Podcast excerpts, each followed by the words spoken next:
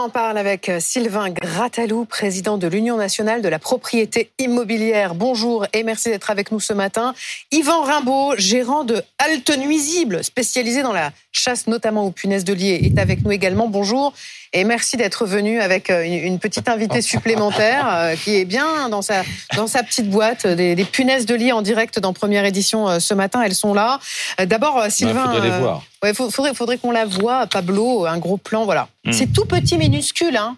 En fait, c'est pas si petit que ça, je trouve, moi. C'est quelques millimètres, ça dépend. Mais du- ce que je veux dire, c'est que ça se voit, en fait. Oui, ah oui, ça se voit. Ouais, c'est de, c'est de l'ordre de quelques millimètres jusqu'à un peu moins d'un centimètre. sur un, sur un drap, ça se voit. Faut le chercher. De temps Faut- en faut temps, quand même le chercher bah, ça va pas euh, en pleine journée comme ça, avec de la lumière, ça va fuir la lumière, donc ça va aller se cacher. Et donc, euh, il faut quand même aller la chercher là où elles, euh, là où elles sont, c'est-à-dire euh, dans, dans des nids qui sont souvent, bah, là comme dans, dans votre illustration, dans des coutures, Ah. euh, dans des dans des plaintes, dans des endroits où en fait Ah oui, parce euh, qu'on parle de punaises de lit, mais enfin, elles se planquent pas forcément dans, elles se plantent. dans les lits. quoi. Elles se planquent souvent à proximité parce qu'elles vont être le plus proche de leur hôte, de leur hôte, donc de leur nourriture, donc de nous. Euh, mais euh, mais voilà, non, elles peuvent être absolument euh, en fonction de la saturation. Donc si on est dans un environnement très saturé, elles peuvent être très loin du lit parce qu'elles n'ont pas le choix. Qu'est-ce que ça Mais- veut dire un environnement très saturé? Un environnement saturé, c'est qu'il y a plus de punaises de lit présentes par rapport au nombre d'occupants. Donc euh, elles pourront pas être toutes à proximité de l'occupant. Il y en a qui vont essayer d'aller chercher un peu plus loin parce qu'il n'y a pas assez de place pour tous ces Et peut-être pas assez de nourriture aussi, puisqu'il faut dire nourriture. que la punaise de lit se nourrit de sang. De sang. ouais. Uniquement de sang. uniquement de sang, euh, de sang de, de, de, D'hommes. D'hommes, c'est prédilection, mais d'animaux à sang chaud. Euh, Aujourd'hui, elles sont un peu capricieuses, elles vont préférer euh, l'homme, mais quand elles sont en, en mode survie, elles vont pas hésiter à, Ah ouais. à aller sur un animal de compagnie. Maintenant, c'est pas Ou par alors là entre elles, là, on a l'impression qu'elles se piquent entre elles, là, non? Non, là, je pense qu'elles sont très stressées parce que la lumière, c'est ce qu'elles fuient, et elles sont en plein Donc, dans un un- spot. Un siège de cinéma un peu dans la pénombre, euh, elles aiment bien. Alors, un siège de cinéma dans la pénombre, ça, ça peut être un lieu où il y a un développement parce que on a euh, une zone où on est au repos quand on est au cinéma, donc on va pas bouger. Et euh, on est dans l'obscurité. Donc, c'est deux facteurs qui vont favoriser le, le- le repas de sang, donc euh, que l'insecte vienne à vous pour euh, faire son repas de sang, sa consommation. Euh, maintenant, on a beaucoup parlé des trains. Si je prends l'exemple du train, et j'étais la semaine dernière dans un train et il y a une, une sorte de panique collective. Oui. Euh, J'entends, euh, j'étais en-. En, train de travailler et il y a, y a une personne qui arrive et qui dit oh là là il y a des punaises de lit wagon 8 donc là euh, moi je, je je me dis ok c'est pour moi Euh, on y va. Superman on y va bon c'était pas du tout une, une punaise de lit alors tout le monde se grattait il y avait une psychose Oui. pour moi le développement dans le train il est plus compliqué TGV j'entends et pas train de nuit parce que là c'est un autre sujet c'est plus compliqué parce que il y a pas de- il y a des moments de repos c'est vrai mais déjà, il y a beaucoup de, de mouvements. Il faut savoir que la punaise de lit, elle a un rostre une, une- une, euh, qui est très fin, très petit. Qu'est-ce que c'est c'est un rostre C'est ce qui lui permet de piquer. Le, le moustique, par exemple, on a un très long, ce qui fait que vous pouvez être en mouvement. Euh, le moustique continue de vous piquer. Ouais. Il fait son repas de sang. Globalement, c'est une piqûre. Punaise de lit, souvent, c'est deux à trois piqûres parce qu'elle a, elle a un rostre, donc cette, cette- cet outil qui lui permet de piquer, Des qui est, dents, quoi. Qui est très court. Euh, Bon, si on veut, mais Ouais. euh, qui est très très court et donc en fait elle va pas aller très profond Mm. et donc le moindre mouvement la fait se déconnecter.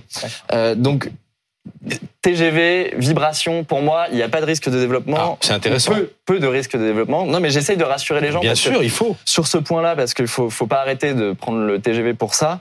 Il faut être vigilant, c'est bien ce que qu'on qu'on en parle et c'est l'objectif, mais il faut pas rentrer dans une psychose. Euh, faut aussi se rappeler quand même que on s'en sort d'une problématique punaise de lit. On s'en sort. C'est contrairement à ce que beaucoup de gens disent, on s'en sort. On peut Ouais. quand on est infesté, on s'en sort. C'est-à-dire, comment Alors, comment et comment, et comment c'est pas vecteur de maladie. Et ça c'est super Ah, important. bien sûr, bien sûr. C'est pas vecteur de maladie. Il faut pas laisser le problème Contrairement aux moustiques. contrairement aux moustiques.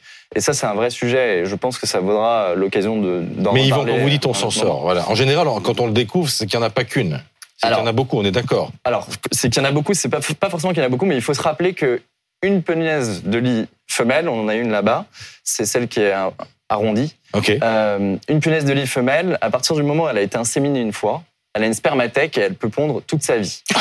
Euh, donc, Donc, allez-y. Donc, c'est quoi C'est 500 œufs dans une vie, c'est peut- ça? Ouais, de 250 à 500 œufs dans une vie. et Donc, une vie, voilà. c'est- combien? Ça va assez vite. Bah, ça va de jusqu'à deux ans. Ah, euh, en fonction, en fait, ça dépend de, de sa de sa consommation. Donc ça va vite. puisqu'elle peut rester deux ans sans consommer. Voilà, entre Ah bon? deux repas de sang, elle peut rester deux ans. Donc, Ah oui, c'est Ben, une vraie, saloperie. ouais. Une autre fois, j'ai eu quelqu'un qui me disait Ah, si j'ai ça dans ma maison de, de campagne, est-ce que je peux juste quitter le, le, le- le lieu et revenir quelques mois après Bon, euh, Donc allons au traitement. Donc, il y a des années. traitements efficaces.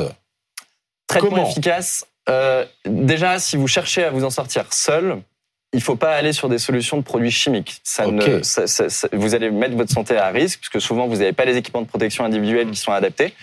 Donc, euh, si vous cherchez à vous en sortir seul, dans un premier temps, il faut chercher les solutions thermiques, c'est-à-dire prendre un, par exemple, à faire passer quelque chose qui est chaud ou froid, euh, de façon à éliminer les, les punaises. Euh, maintenant, la meilleure solution, euh, et ça je le recommanderais euh, jamais assez, c'est de passer par un professionnel certifié. Donc il y a des certifications CEPA et euh, Mm. CertiPunaise, donc vraiment des, des certifications Ça qui sont cher spécifiques à notre. euh, Ça coûte cher. alors, ça coûte cher, oui et non. Euh, nous, quand vous passez par un professionnel, vous pouvez vous dire, oh là là, j'en ai pour 500 euros, 800 euros. Ça paraît être un budget, mais par Oui. rapport à remplacer un canapé, comme je vois Ouais. beaucoup de personnes qui jettent des canapés, qui jettent tout, alors que c'est pas nécessaire si vous passez par un professionnel. Et ensuite, euh, il faut se rappeler aussi que quand vous êtes par un professionnel, vous êtes accompagné. Et cet accompagnement-là, il vous Très permet d'éviter de partir sur des Ah oui. dépressions, des choses qui sont beaucoup plus lourdes. Vous imaginez quand c'est toute une copropriété qui est infestée. Euh, Sylvain Gratalou, c'est à la charge du, du résident si dans une même copropriété, on a plusieurs propriétaires euh, qui signalent la présence de punaises de lit dans leur appartement Alors, d'une manière générale, il n'y a pas que la copropriété, hein, il y a déjà le, le propriétaire bailleur. Euh, il faut savoir que le propriétaire a l'obligation de fournir un logement décent à son locataire et euh, la loi Elan de 2018 euh, a même indiqué que ce Alors, lo- on vous entend très mal. On vous entend très mal, Sylvain. Donc, Oui, le oui, Marc, propriétaire, Marc. comme vous le savez, a l'obligation de fournir un logement décent à son locataire. Et comme vous le savez également, euh, la loi Elan euh, considère qu'il faut euh, donner un, un logement exempt de tout. euh, de toute Ne vous baissez espèce. pas, ne vous baissez pas. Est-ce qu'il faut mettre en place un plan national de lutte?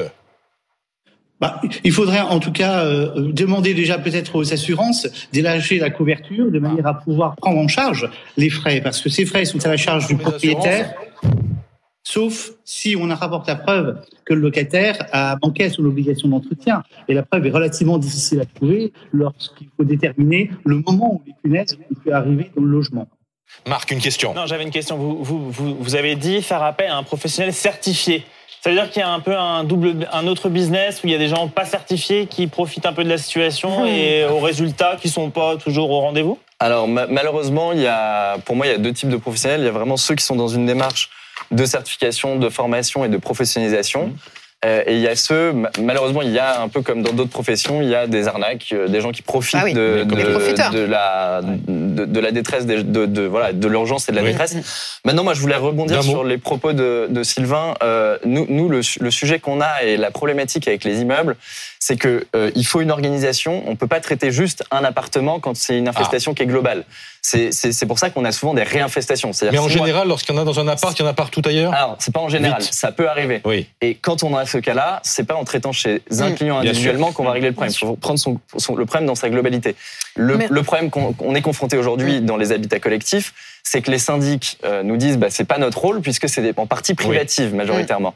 Donc moi, je, je suis aussi euh, et on travaille avec des gens pour, pour leur dire voilà, euh, s'il vous plaît, Donc, prenez en compte cette problématique-là parce que individuellement, elle ne se règle pas. Merci. Merci.